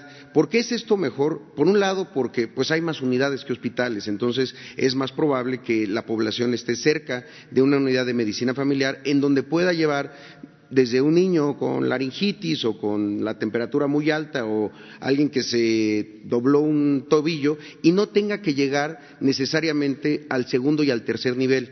Todas las imágenes que vemos de, urgencias saturadas en el tercer nivel o en el segundo nivel parten de que no tenemos eh, eh, la, capacidad de atenderlos en el primer nivel, donde sí se puede resolver ahí. Hay casos en donde tienen que ser derivados de inmediato, porque muchas veces en cuestión de horas tienen que entrar a un quirófano, pero otros tantos eh, pueden resolverse en el, primer nivel y esa es la intención de tener e ir ampliando en que todas las unidades de medicina familiar son cerca de 1.500 tengan atención médica continua, admisión continua las, las 24 horas. Em, sobre el tema de la rotación, agradezco la pregunta porque nos, nos permite explicar. Eh, después del concurso, todas las etapas del concurso, el examen, el ensayo que se presentó ahí mismo, todas las entrevistas estructuradas, nos dio al final una calificación. Nosotros lo único que podíamos ver era un folio y una calificación. Ya que tuvimos todo, todo eso, fue que se les invitó a participar como eh, titulares de las oficinas de representación del IMSS en los estados. Eso se hizo en el Consejo Técnico, ahí estuvo la secretaria Inmerendira Sandoval, la secretaria del Trabajo, los integrantes del Consejo Técnico. Lo digo porque en el momento que ellos llegaron ahí, ni ellos ni nosotros sabíamos a dónde se iban a ir. No es tanto una rotación, sino que fue un sorteo para decidir a qué estados se iban a ir cada persona. Les pongo un ejemplo. Acabo en Villahermosa, donde tuve oportunidad de, eh, junto con el gobernador Adán Augusto, darle posesión a la nueva titular. Ella era de Jalisco. Toda su vida profesional la había desarrollado en Jalisco, en grandes hospitales, en unidades médicas de alta especialidad, había sido jefa de enfermería en aquel estado. Ella y era jubilada, por cierto. Hay 16 que tomaron la decisión de que a pesar que ya estaban jubilados, estaban, digamos que disfrutando el esfuerzo del trabajo de toda su vida, decidí, al ver la convocatoria dijeron, esto es lo que yo esperé durante tanto tiempo, voy a participar. Y pongo este ejemplo porque ahora está eh, en un estado con totalmente diferentes características demográficas, de salud pública, pero estamos seguros que con el conocimiento que tienen de la institución, de los programas y demás, y la lealtad que manifiestan de decir, dejo mi casa en Guadalajara y ahora me voy a, a, Villahermosa, es porque están realmente comprometidas con esta, con esta transformación. Lo mismo pasó en Veracruz, que las dos personas que asistirán ahí eran aquí de la Ciudad de México, una eh, eh, había sido jefa de servicios eh, médicos de, de, la Ciudad de México, o sea, tiene una dimensión enorme, ahora enfrenta retos igual de complicados, pero en un estado como, como, Veracruz. Entonces, no es tanto que vaya a haber una rotación. Sin duda, eh, lo que sí establecimos desde el principio de la convocatoria y del concurso, y lo saben todos y todas, es que va a haber procedimientos de evaluación permanente. Vamos a estar evaluando de manera muy constante para poder corregir cuando alguien, alguna de las eh, funciones de una oficina de representación, no solamente de la parte de atención médica, sino también de la recaudación o de las otras prestaciones y los seguros, se esté cayendo, pues poderla apoyar eh, a esa persona para que, para que mejore. Y si vemos que alguien, pues de plano no funciona o, tiene algún problema, pues se, se, inicia, porque también es parte del proceso. Todos los digamos, que participaron, cerca de 174 personas que hicieron el examen, nos dio una reserva de cerca del 15% justamente para hacer sustituciones si son necesarias. Eh, perdón que me extienda, pongo un ejemplo. Hubo una, una persona que participó, tuvo una extraordinaria calificación, pero al final nos mandó una carta diciendo que por un tema propio de salud no podía este, moverse a, la entidad que le había eh, tocado. Y en ese momento el, mecanismo que teníamos de que era el siguiente mejor o la siguiente mejor pudiera ocupar ese lugar. Entonces no hay tanto como una rotación. Ahora, sobre el tema de Zaragoza, y además este, es una feliz coincidencia que esté aquí el general secretario, porque justamente lo que se hizo en ese hospital, que lleva tanto tiempo, pues desde el 7 de septiembre del 2017, eh, que ya no se puede, ya no se pudo utilizar, fue un recorrido largo entre dictaminaciones, eh, entre puntos de vista, entre quienes decían que sí se podía utilizar, que no. En fin, tomamos el tema el año pasado y lo debo de decir, el año pasado, por ahí de junio, estábamos en cero, como si hubiera sido el 8 de septiembre del 2017. No había pasado nada, no teníamos ni siquiera el permiso de demolición. Se, estaba ya corriendo un proceso en ese momento de una licitación solamente para la, demolición. Se llevó a cabo la, licitación, salieron este, ofertas demasiado dispares entre algunos que sabíamos que iba a ser imposible que llevaran a cabo la demolición u otros pues que simplemente estaban viendo la oportunidad de un negocio. Hicimos una, se declaró desierta y justamente en una conversación con el general secretario le pedimos el apoyo para hacer una asignación directa a los ingenieros eh, militares. De hecho, en estos días se hizo ya el, el, depósito y en estos días, justamente entre hoy y mañana, empieza la demolición. Lo digo porque además con el ejército tenemos dos garantías. Una, que los tiempos que se, establecieron en el contrato pues son los que se van a cumplir. Ahí no tenemos duda alguna.